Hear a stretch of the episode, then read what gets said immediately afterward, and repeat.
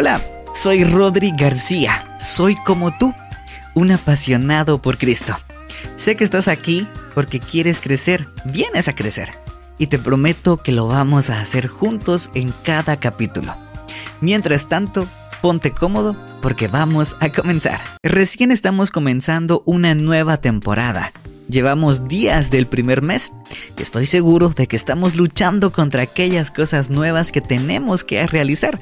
Tal vez la universidad se está poniendo difícil, tal vez el trabajo también, hay nuevos retos que tenemos o nuevos compañeros. Pero, ¿qué le dirías a tu yo del 2025? Imagina qué le dirías a aquella persona que va a estar a inicios del 2025. ¿Cómo esa persona voltearía y miraría hacia atrás todo el 2024? ¿Qué fue lo que hizo?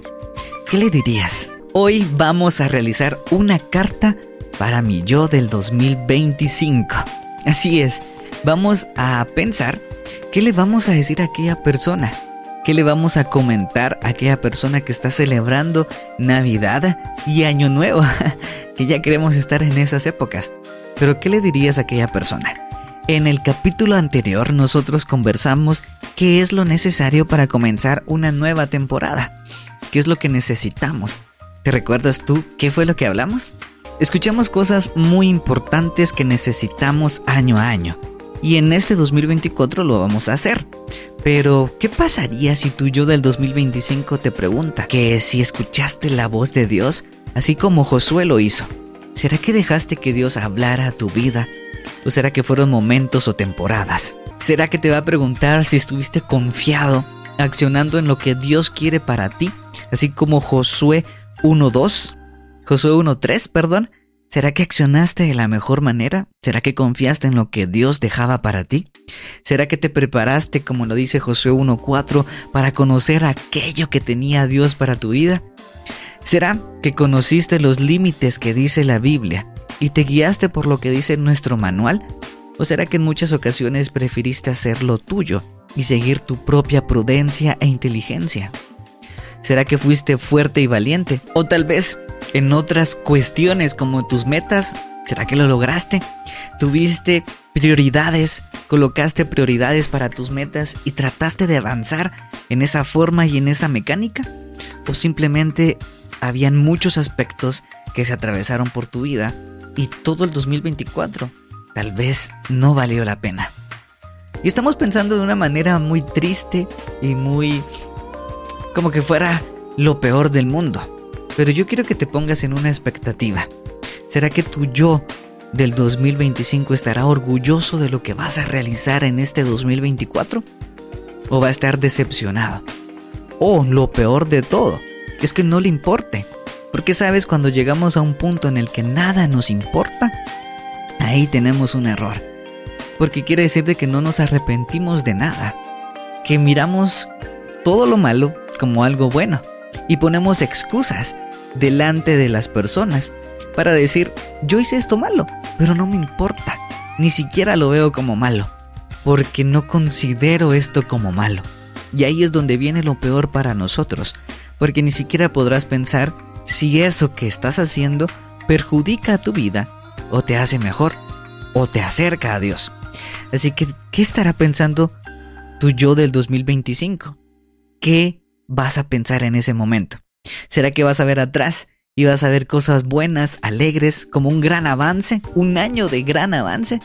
¿O vas a ver atrás y te vas a ver arrepentido por todo lo que hiciste, por las malas decisiones que tomaste? O lo peor, como te mencioné, ¿será que vas a ver atrás y no te va a importar nada? ¿No te va a importar alejarte de Dios? Porque ya no te importa esa relación. Eso es lo peor que puede pasar.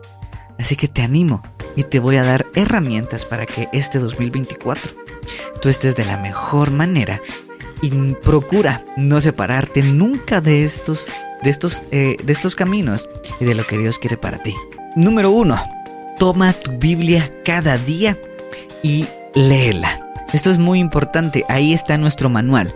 Más allá de escuchar música cristiana o de escuchar prédicas, la Biblia va a hablarte tiene cosas para decirte porque Dios dejó plasmado ahí su palabra.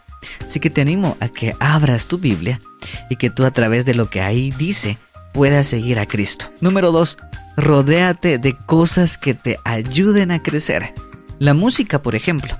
No es que la música sea cristiana o no cristiana, y es algo que podemos hablar más adelante, pero serán ritmos que te edifican, serán ritmos que te ayudan a crecer delante de Dios, o son ritmos que hacen que tú pienses en otras cosas. Son ritmos que hacen que tú peques, porque pueden, pueden haber letra cristiana con ritmos que hacen que tú peques y que tú caigas en aquello que Dios quiere para ti. Las prédicas, lo que escuchas, también trata de rodearte este año de buen contenido que te haga crecer, de podcasts, así como este, de algo, de un contenido que tú puedas escuchar para crecer y que te anime, que te motive a crecer en lo que Dios quiere para ti. Así que esto es muy importante. Y número tres, último, sé intencional. A veces cuando tú pones las metas a inicio de año, como lo hiciste hace días, la emoción te gana. Pones muchas metas, pero cuando avanza el primer, segundo mes, dejas todo tirado. ¿Por qué sucede, esto? Porque pensamos más con nuestras emociones que con nuestra razón. Y para ser intencionales tienes que usar tu razón. Seguir a Cristo no es fácil. Estar en Cristo es maravilloso, pero no es fácil porque en el mundo tenemos muchas distracciones. La música, los amigos, diferente contenido que miramos. Todo esto es muy difícil. Pero tú tienes que ser intencional para seguir a Cristo. Intencional para ir a la iglesia. Tienes que decidirte ir a la iglesia y no manejarte por tus emociones. Si tú dices, si el sábado me encuentro con ganas para ir a la iglesia, voy a ir a la iglesia el domingo. Puede ser de que llegue el sábado y no tengas ganas. ¿Acaso por eso vas a dejar de ir a la iglesia? No. Tienes que ir porque eres intencional, porque tomaste esa decisión. Decisión de ir a la iglesia, de seguir a Cristo, de abrir y leer la Biblia, de escuchar contenido cristiano que me edifica. Así que todo esto tú tienes que hacerlo muy importante. Así que por favor grábalo en tu corazón. Tú eres muy especial para Dios, Dios tiene lo mejor para ti, pero tú tienes que ser decidido para que este año 2024 sea un año de éxito delante de Dios. Y para que tu yo del 2025, de la primera semana de enero de 2025, esté muy orgulloso de ti y esté agradecido por las decisiones que vas a tomar este año. Ahora bien, para el próximo capítulo, si tú tienes dudas y te encuentras muy triste delante de Dios porque crees que no vales la pena, para el próximo capítulo vamos a ver algo muy interesante que Dios tiene para nosotros, que tiene para ti, para que tú tomes valor y sepas cuánto te ama a Dios. Mientras llegamos a ese capítulo, te invito a que puedas seguirme en mis plataformas, Instagram, TikTok, YouTube, eh, Facebook y todas las demás, como arroba Rodri García GT. Y por supuesto que compartas este podcast Devocionales Cristianos con aquella persona que tú creas que es necesario compartírselo, porque hoy puede ser el inicio de una nueva historia para él o ella así como lo está haciendo para ti. Bye, nos encontramos en una próxima.